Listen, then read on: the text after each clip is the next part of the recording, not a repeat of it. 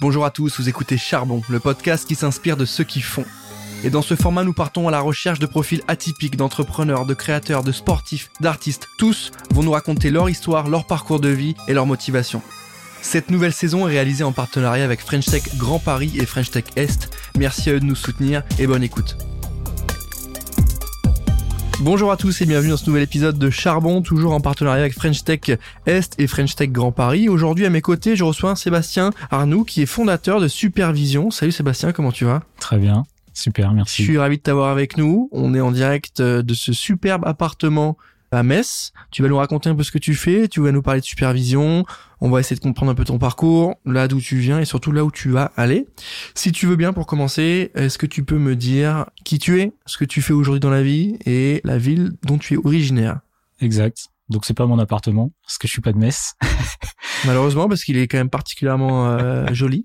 Euh, donc Sébastien, effectivement euh, dirigeant fondateur de Supervision. Je suis originaire de la Marne, donc région Champagne-Ardenne, Grand Est, et j'ai créé Supervision en 2017 à Troyes pour inventer des drones qui permettent d'inspecter les pales d'éoliennes. Donc sujet très technique avec une demande particulièrement importante aujourd'hui qui va, je pense, aussi se développer.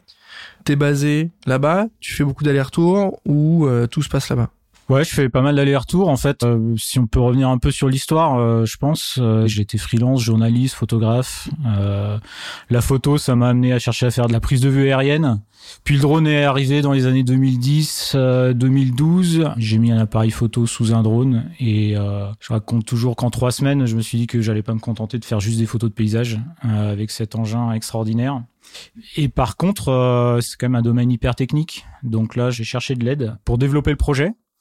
Et effectivement, l'aide, je l'ai trouvé à Troyes, la Technopole de l'Aube, donc euh, à 100 km de chez moi. Et c'est là que j'ai créé l'entreprise. Et l'entreprise est toujours à la Technopole de l'Aube, euh, à Troyes. Euh, aujourd'hui, on a des, voilà, on vient de déménager, on a des bureaux plus grands. Aujourd'hui, on est, on est pas loin de 25. Donc voilà, on a développé le, le projet avec de la techno, toute l'approche commerciale, enfin pas mal d'aide et d'accompagnement pour structurer le développement d'entreprise, euh, sachant qu'à la base euh, c'était pas, euh, enfin moi j'avais pas toutes les mmh. compétences, mmh. comme chaque fois qu'on se lance, de toute façon c'est impossible de tout avoir. Et voilà, ça avance. Levée de fonds 2021, un million d'euros? Exact. Comment ça s'est passé? Ça s'est passé euh, comme toutes les levées de fonds. Euh, sportif. c'est une assez sportif, c'est une aventure, c'est du temps. On a trouvé un super partenaire euh, avec Industria, qui est un fonds corporate venture euh, qui est belge, euh, qui nous accompagne super bien dans l'industrialisation de nos systèmes, la structuration, la croissance commerciale internationale Ok. La levée, enfin après sur la levée, effectivement, euh, on peut dire euh, c'est une aventure, euh, c'est pas mal de technicité, il faut trouver le bon partenaire, il faut rendre intelligible son projet en fait, le rendre clair, séduisant tout en étant réaliste. Enfin, c'est vraiment une alchimie à mmh, trouver. Mmh quand on sort de là, on se dit que bah, c'est bon, on l'a fait une fois, on n'en refera pas. Et puis finalement, là, on est en train de démarrer une nouvelle levée de fonds, donc on, ça recommence. Donc on y retourne. Mais je veux pas euh, juste parler des points négatifs parce que ça nous a apporté énormément en fait euh, dans la structuration. Bon, déjà, ça apporte des sous hein, quand même, donc euh, c'est pas négligeable. Mais sur la structuration, c'est énorme en fait parce que ça m'a obligé en tant que dirigeant et ça oblige les équipes à changer de niveau de jeu en fait. Et ça, c'est super important et c'est assez difficile quand mmh. on se fait pas cornaquer mmh, quand on se mmh. fait pas quand on se fait pas un petit peu bousculer et, et ça apporte aussi ça la levée de fonds quoi. Supervision, euh, l'idée elle est assez simple, en tout cas elle est claire, euh, c'est de solutionner certains problèmes liés à l'entretien, tu l'as dit, euh, des éoliennes, mais aussi à traiter des données, aller beaucoup plus loin dans l'accompagnement. Ma question elle est simple, c'est pourquoi ce sujet de l'éolien? Est-ce que il y a une particularité là-dessus? Est-ce que tu avais un engouement? Est-ce que tu nous as dit que voilà, tu faisais de la photo, du drone et que tu avais envie de rendre ça utile? Mais moi, je pense à d'autres secteurs. Je pense peut-être euh, à la surveillance, je pense à l'accompagnement, je pense euh, au bâtiment, euh, à l'entretien, mais aussi peut-être au point 3D. Enfin, pourquoi l'éolien? Pourquoi l'éolien? Parce que nous, on est originaire des plaines de Champagne. Il y a plein d'éoliennes. Plus de 4000 éoliennes dans un rayon de 300 km autour de Troyes. À l'époque, la région euh, Grand Est était la première région éolienne de France. Maintenant, mm. on est deuxième, mais les premiers, c'est les Hauts-de-France, donc euh, c'est vraiment à nos portes. Donc, euh, pourquoi l'éolien? C'est aussi l'expérience de ton parcours, en fait, de dire ce qui est important, c'est quand même déjà d'avoir un marché, quoi, quand on lance quelque chose. Et euh, avant de penser déjà à l'offre technique. Donc ça, c'est ça, c'est la première chose. Et la deuxième, c'est que les pales éoliennes, elles sont euh, difficiles d'accès. Alors elles étaient hyper difficiles, mais elles sont toujours difficiles d'accès, et qu'il n'y avait pas de solution technique en fait euh, autre que le cordiste pour accéder aux pales éoliennes. Donc en fait, moi j'avais dans les mains un outil incroyable qui était le drone. A priori un marché, un marché local, et je voulais pas tomber dans le piège euh, à l'époque de des dronistes, enfin du droniste que j'étais, de se dire euh, en fait on peut tout faire donc on va tout faire. Hmm. Et finalement, euh, c'est l'adage hein, quand tu veux tout faire, tu fais rien. Donc moi je suis parti dans l'éolien et pour trouver la meilleure solution technique. Donc à l'époque, quand on a démarré, on faisait péniblement des photos des pales éoliennes en se mettant à 20 mètres avec un drone pas très bien euh, référencé GPS, donc c'était un peu n'importe quoi. On faisait 600 photos, on livrait 600 photos sur une clé USB euh, aux techniciens éoliens, et puis basta. Et donc le constat, ça a été que pour en faire un vrai produit euh, pérenne, en fait, il fallait vraiment bosser sur le drone, fallait bosser sur les capteurs embarqués, puis sur la gestion des données, quoi. Et donc ça, c'est le projet supervision depuis le jour 1, et finalement, c'est toujours le projet supervision aujourd'hui, alors, on a bien bossé entre les deux, mais c'est toujours ça, c'est-à-dire qu'on transforme le drone en robot, euh, mmh. vol automatique. Euh, on développe des capteurs nouveaux, euh, pertinents, intelligents pour inspecter les pales, et on a inventé d'autres types de diagnostics que juste prendre des photos des pales. Et puis, bah, le volume de données, il n'a pas décru, au contraire. et depuis, avec l'intelligence artificielle, bah, on travaille la donnée qu'on a, on va plus loin dans le diagnostic. Et donc, à la fin, notre boulot, ça reste le même, c'est livrer un diagnostic le plus précis et le plus fiable possible euh, à l'exploitant de l'éolienne. Par rapport à ce que tu me disais sur l'évolution de ton service et ton produit, il y a une gamme supervision qui est euh, assez intéressante, qui est assez complète avec différentes offres. J'ai noté Sherlock pour inspection par photo, détection des défauts. J'ai noté aussi Volta pour tout ce qui était diagnostic de chemin de foudre assez inédit, j'avais jamais entendu parler de ça, pour être honnête avec toi. Clarity pour tout ce qui est détection de défauts internes euh, par thermographie et enfin Visionnaire pour la data management qui est quand même le sujet un peu essentiel. Hein. Tu disais que tu faisais beaucoup de traitements euh, par rapport à cette data qui baisse pas. Pourquoi cette gamme? Pourquoi avoir voulu faire une offre de plusieurs solutions? Tu t'es rendu compte que les clients avaient des besoins auxquels tu pouvais pas répondre, ou c'est toi-même qui as vu des opportunités et t'es arrivé avec ces solutions-là? Ouais, c'est un peu le mix des deux en fait. Euh, si tu veux, on, a tous démarré dans l'éolien euh, à faire des photos des pour détecter les défauts. Donc sur ce sujet, euh, euh, on était parmi les premiers, mais aujourd'hui on est assez nombreux. Et euh, en face de nous, on a, des startups qui sont partis à fond sur l'inspection photo avec une croissance mondiale. Et par contre, on a des clients qui exploitent des éoliennes, eux qui ont plus de besoins autour du diagnostic de la pale. Et donc nous, on a pris un peu le contre-pied, c'est de construire et déployer une gamme qui répondent aux besoins du client. Et donc, on a développé effectivement Volta et Clarity. En plus, et ce qui fait aujourd'hui notre particularité sur le marché de l'éolien, c'est qu'on peut répondre euh, avec plusieurs types de diagnostics. Donc, Sherlock, on fait des photos des pales. Mm-hmm. Euh, Volta, effectivement, fait du diagnostic de chemin de foot. Donc, si tu veux, je peux t'expliquer un poil ce que c'est. Il faut qu'on rentre dans le détail. Il hein. faut que les gens qui nous regardent aujourd'hui puisse arriver en soirée et dire je, je sais ce que c'est que le chemin de foudre. Tu verras, c'est assez simple. En fait, euh, une éolienne en général, c'est en plein champ. Mmh. La pale, évidemment, elle est pointée vers le ciel au moins quand elle tourne, donc forcément, mmh. elle capte la foudre. Mmh.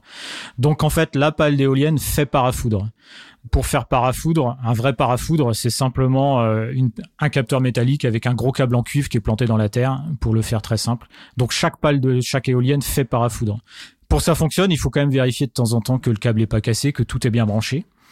Et donc, euh, on mesure la résistance ohmique avec un ohmètre, hein, tout simplement, euh, du parafoudre de chaque pale. Pour l'instant, la seule solution, c'est de faire descendre un cordiste en rappel le long de la pale qui descend avec un ohmètre qui vient euh, se brancher au bout de la pale et qui mesure la résistance. Donc, ouais, c'est 3-4 heures par éolienne. Et donc, nous, comme on maîtrisait le drone et qu'il y avait le besoin client, ben, on, a, on a développé mmh, Volta mmh. qui nous permet aujourd'hui de faire des, un diagnostic complet d'une éolienne en 30 minutes avec euh, l'ensemble des données euh, enregistrées, euh, livrées sur Visionnaire, tout est tout est digitalisé et bah, tout le monde reste au sol. Donc on est rapide et, et en sécurité. C'est vraiment ça les deux les deux points importants, avec des mesures qui sont comparables à celles des cordistes. Donc c'est un point assez important dans la chaîne de maintenance d'une éolienne sur les 30 ans de la vie d'une mmh, éolienne. Mmh. C'est-à-dire que si en année 5 c'est un cordiste qui passe, en année 7 c'est supervision et en année 10 c'est un cordiste, on s'inscrit vraiment dans mmh. La Mm. dans le besoin du client. Et Clarity, bah, c'est de la thermographie, donc euh, c'est pour détecter des défauts qui sont pas visibles euh, à l'œil nu en surface. Et donc pour ça, on utilise euh, soit l'énergie d'un laser, soit l'énergie du soleil, et on va mesurer la réponse thermique, ce qui permet de détecter des délaminages en profondeur ou des défauts de collage dans la pale, des choses comme ça. Et on agrège tout ça dans Visionnaire, qui est vraiment la plateforme de digitalisation des pales d'éoliennes. Sur Sherlock, euh, on lance Sherlock Motion, qui est le premier système qui permet de faire euh, de l'inspection des pales éoliennes sans arrêter l'éolienne. Et ça, c'est une innovation euh, aujourd'hui mondiale. Aujourd'hui, on fait tous pareil, on arrête la machine et on fait des photos des pales, ce qui oblige à arrêter la machine, donc c'est de la perte de production. Et donc, on a annoncé cet automne et on lance là au printemps, un système qui permet de faire l'inspection photo des pales sans arrêter l'éolienne. Et derrière, on a toujours la même qualité de diagnostic et de détection des défauts. J'imagine que pour gérer tout ça, il faut être une équipe qui suit, qui délire, qui euh, évidemment euh, s'assure du rendu, mais aussi du commercial, de la relation avec les clients. Euh, vous êtes combien aujourd'hui? Aujourd'hui, on est autour de 25. Effectivement, on a démarré nous par une équipe tech, hein, ingénieur tech, et puis après sont arrivés effectivement les commerciaux, et puis maintenant maintenant du support aussi. Donc mmh. ouais, on est 25. On a quatre ingénieurs, quatre ingénieurs en Chine. On vient d'ouvrir une, une filiale en Chine. On se développe aussi euh, assez fortement au Brésil sur la partie euh, diagnostic foudre notamment et thermographie. Effectivement, une vingtaine de personnes euh, en France et puis on commence à être sur plusieurs fuseaux horaires.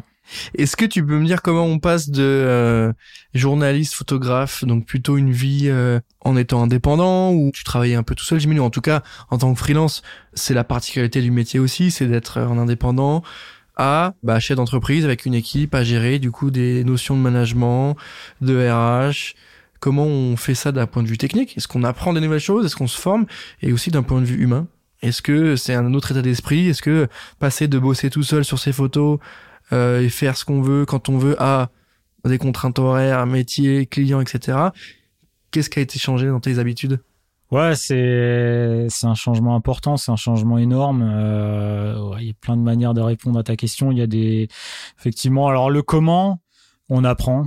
Il faut apprendre. Euh, moi, je suis un, gros consommateur de podcasts. J'ai appris énormément de choses. Il faut, je dirais que ce qui est important quand même, c'est d'écouter.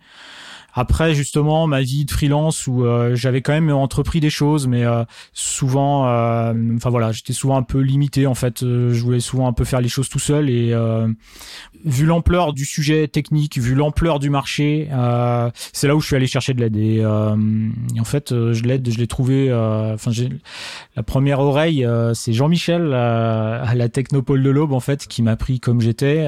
C'est-à-dire que en fait, je rentrais pas vraiment dans des cases quoi. En mmh. fait, j'étais entrepreneur solo, euh, un peu vieux euh, par rapport à d'autres, euh, pas ingénieur. Enfin, il y avait toujours quelque chose qui allait pas. Et eux se sont concentrés sur le projet en fait. Et donc effectivement, la première étape c'était de s'entourer en fait, de s'entourer de conseils déjà pour structurer le projet. Et puis après, ça a été de construire une équipe. Et donc les premiers recrutements ont été euh, hyper importants. Euh, Joël, Lucas, qui étaient là les, tout premiers. Et puis après, euh, ouais, il faut chercher un maximum d'infos euh, sur des choses nouvelles. Moi, j'avais, comme tu l'as dit, j'avais jamais managé grand monde en fait. Il faut apprendre la finance, faut apprendre le juridique, le commercial. Hein. Quand on est photographe et journaliste, on est c'est pas dans le commerce qu'on est le mmh. meilleur. Mmh pas mal d'écoute, je trouve. Enfin, moi, je trouve que c'est c'est important et euh, en fait, le drive du projet, en fait, c'est-à-dire que euh, dans ta question, euh, on pourrait se dire que euh, c'est des points euh, techniques ou euh, opérationnels bloquants, mais en fait, t'es tellement drivé par le projet que ça emporte tout en fait. Finalement, euh, t'as tellement envie de faire aboutir. Donc la passion, si on doit résumer La passion et le, et le, Alors, le- la passion pour son projet, ouais, c'est un peu bizarre de le dire comme ça, mais ouais, c'est un peu ça, quoi. T'as- Il y a un moment, t'as envie que ça sorte, t'as une espèce de, enfin, c'est même pas une espèce, c'est une vraie, euh, une vraie ambition qui est assez démesurée et, et à un moment, euh, à un moment, tout l'emporte en fait, euh, et,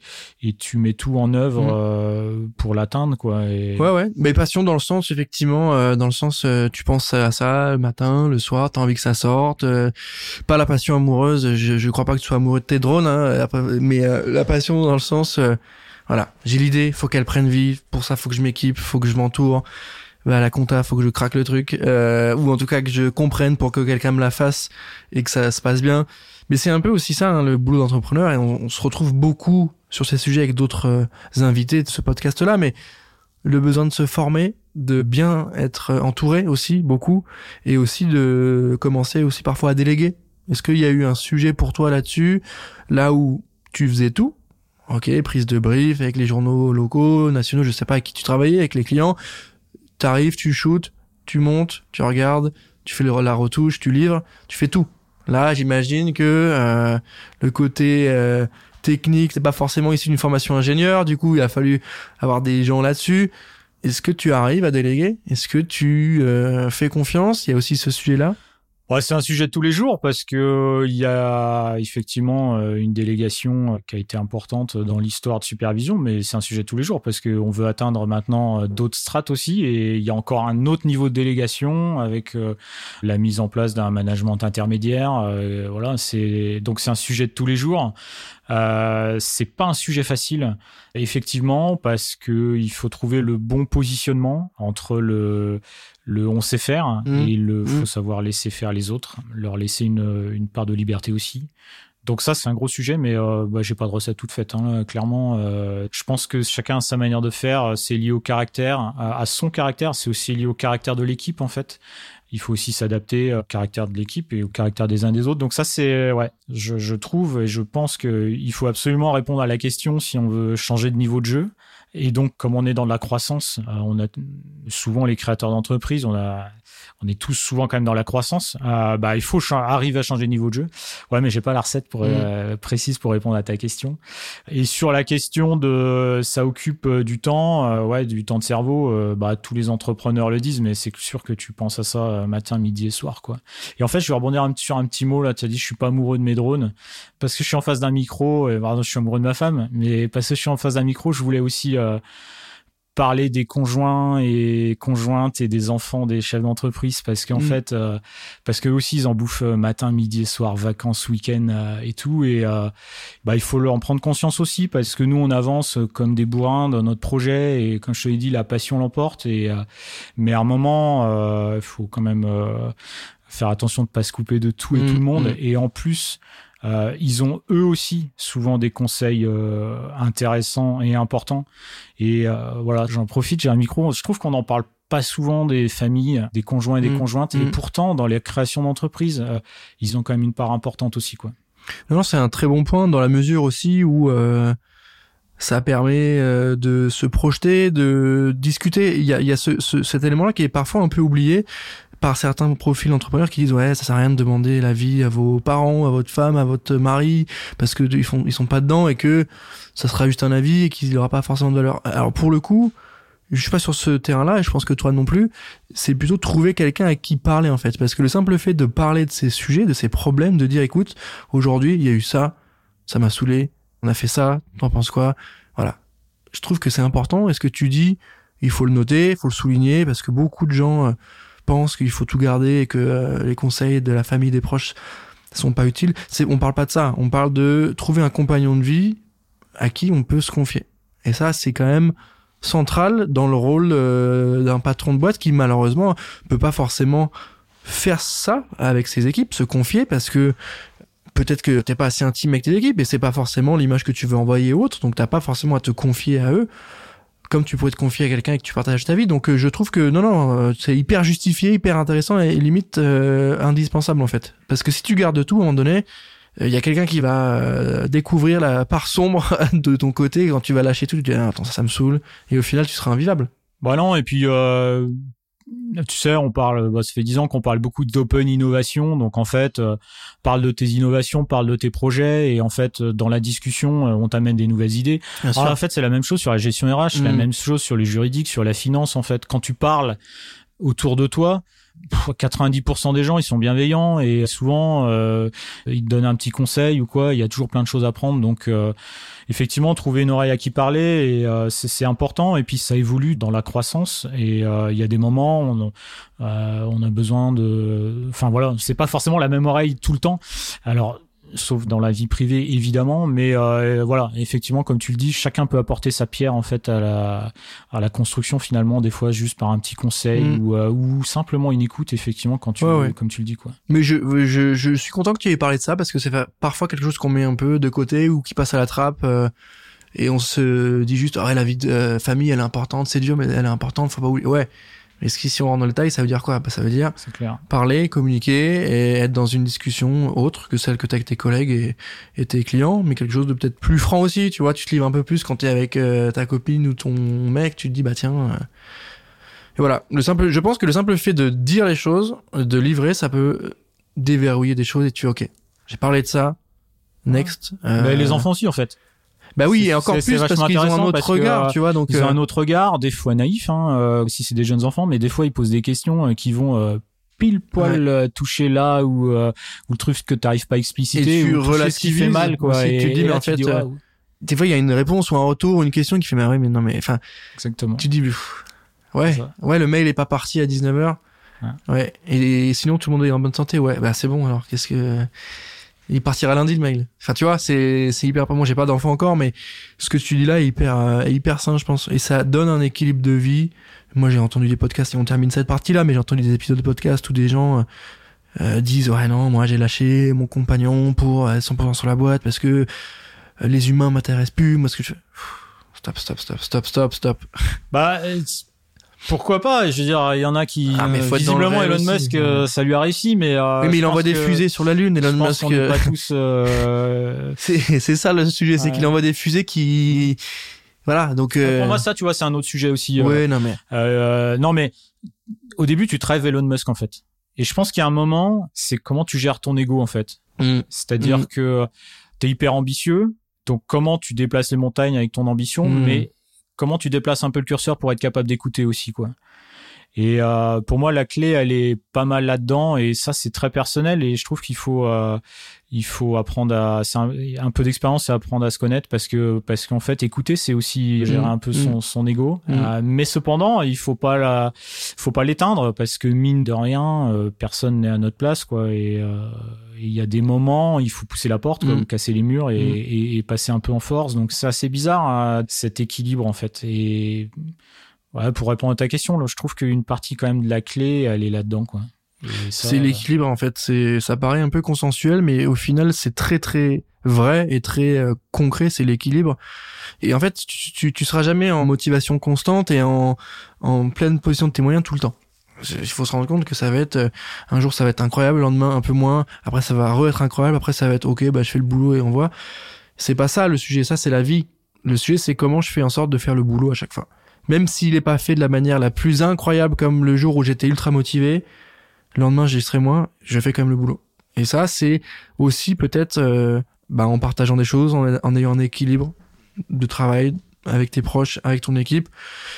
Et c'est un peu tout ce qu'on, c'est ce qu'on recherche, hein, nous les entrepreneurs, c'est de trouver cet équilibre hein, sur, euh, ok, j'avance, je me grille pas, et en même temps, je j'accélère quand il faut accélérer, j'ai des nouveaux produits, et en même temps, je mets pas aux oubliettes mes anciens produits qui marchent encore très bien, juste par principe de faire de la nouveauté.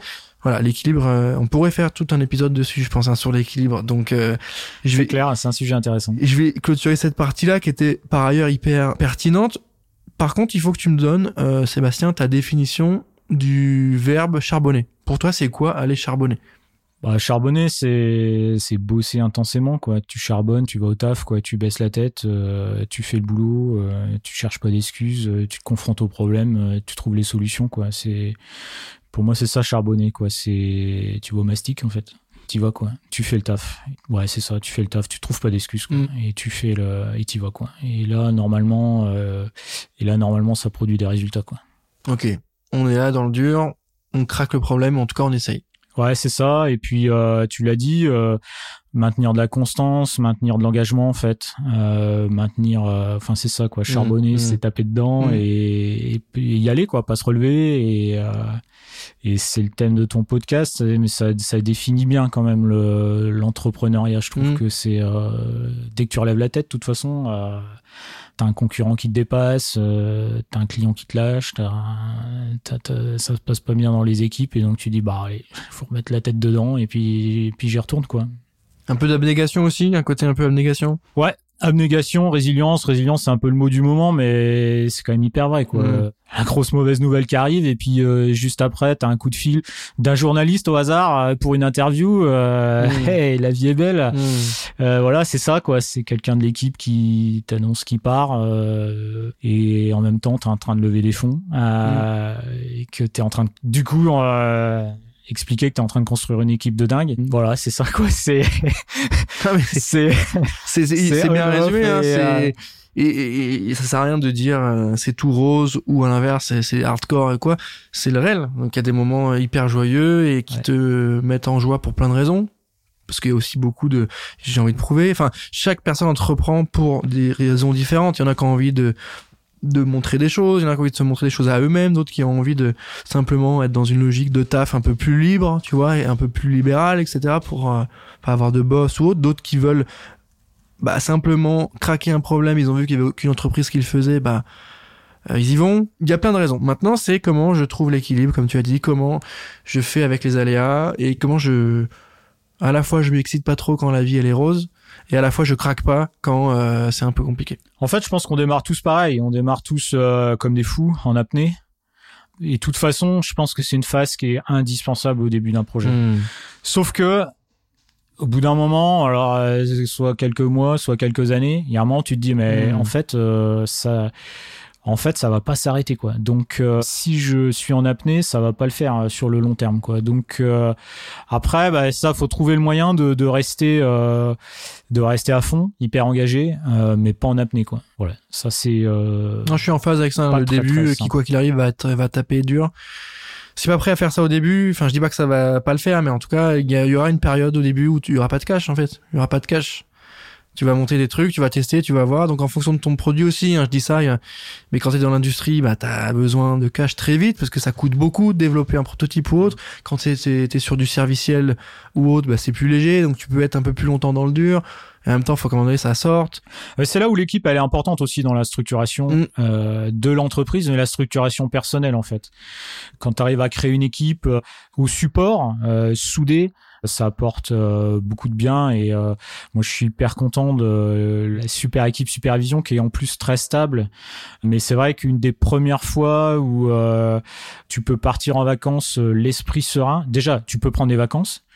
Ensuite, tu peux partir en vacances l'esprit serein Mm. en- Mm. et tu reviens pas au bureau la peur au ventre en disant waouh qu'est-ce qui s'est passé J'ai raté? Non, tout est tout est smooth, euh, tout a été géré, il y a pas de il y a pas de cadavre dans le placard, euh, Mm. nickel et tu reprends et là tu te dis waouh, on a déjà passé une étape et euh, Mm. donc ça c'est quand même euh, hyper précieux et c'est déjà un premier gros accomplissement dans la Mm. Oui, dans, la croissance quoi. Et puis dans le passage de l'apnée à la à la course de fond euh, bah tu, tu, tu montes ton niveau de jeu, tu l'as dit, c'est ça, tu passes d'un- sur un autre niveau et il y a aussi le côté savoir apprécier ça aussi. Tu vois, le, le fait de se dire, ok, j'ai passé ce moment-là de rush, je dis pas qu'il n'y en aura plus, mais en tout cas j'ai passé le moment où je travaille mon produit, ma marque, je lance, je produis, je me mets un peu à l'équilibre, je rentre du client, je recrute.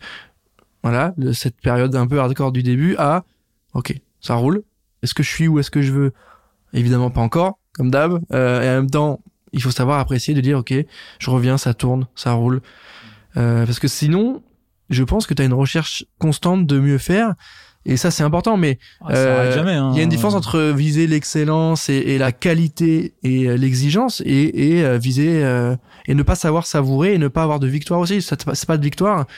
Tu, tu fais que, enfin, tu vois, tu cours après quelque chose qui n'est pas palpable. Enfin, je pense, hein, ça engage que moi, mais je trouve Non, que les petites victoires c'est ce que je regrette cristallisent les trucs, tu vois. Je le dis souvent, je, je regrette un peu dans, dans l'entrepreneuriat. euh, Des fois, t'as tes... enfin, on se compare, t'entends des trucs sur le, le- la comparaison entre le, le sport de haut niveau, l'entrepreneuriat. Et tu vois, dans le sport, euh, au moins, t'as des événements. Ah, t'as une médaille Euh, T'as Non, une mais c'est con, mais t'es, c'est. Et nous, euh, t'as rien. En fait, tu voilà, tu retournes au charbon justement euh, lundi matin et puis puis c'est reparti Mm. et et en fait on célèbre euh, quasiment jamais et euh, et ça ça manque un peu quoi. C'est Ouais. c'est c'est c'est pas évident parce que euh, parce que des fois effectivement t'as l'impression que euh, ouais c'est un peu sans fin quoi. Et c'est un peu dur aussi pour les équipes je trouve. Donc on essaye de célébrer hein, nous de- de- dans nos valeurs les valeurs de supervision dans la convivialité. Donc euh, on essaye d'organiser un maximum euh, de d'événements conviviaux mais c'est quand même ultra important quoi de, de temps en temps se poser et de euh, et de célébrer euh, célébrer ce qu'on fait. Sinon euh, sinon c'est sans fin. Et puis en plus comme euh,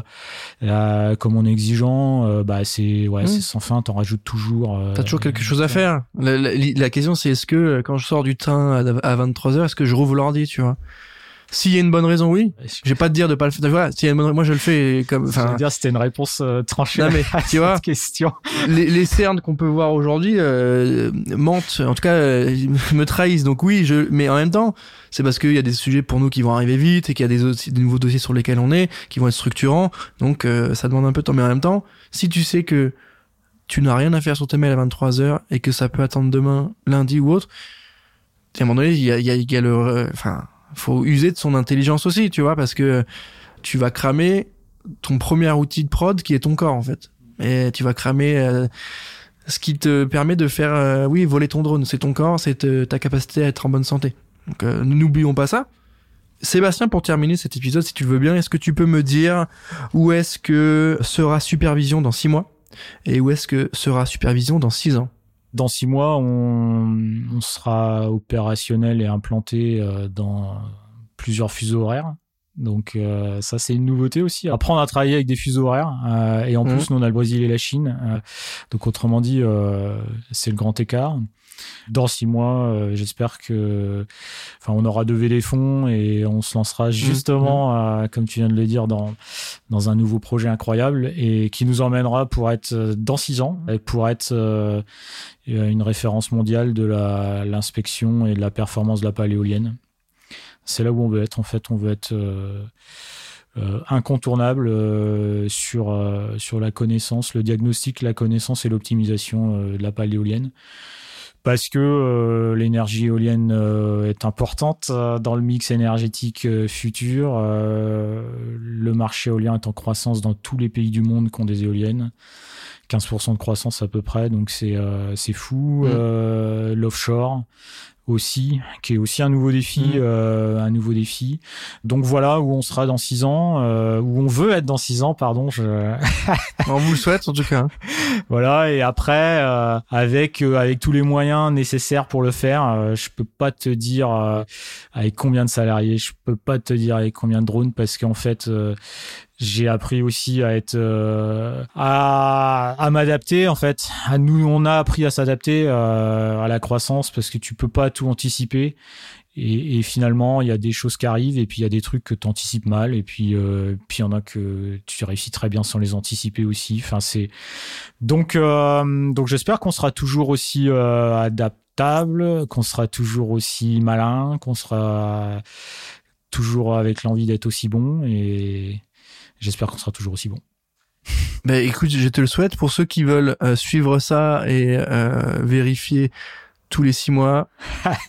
je vous invite évidemment à regarder euh, ce que fait Supervision sur son site et ses réseaux. Évidemment, merci Sébastien d'avoir pris le temps de répondre à mes questions.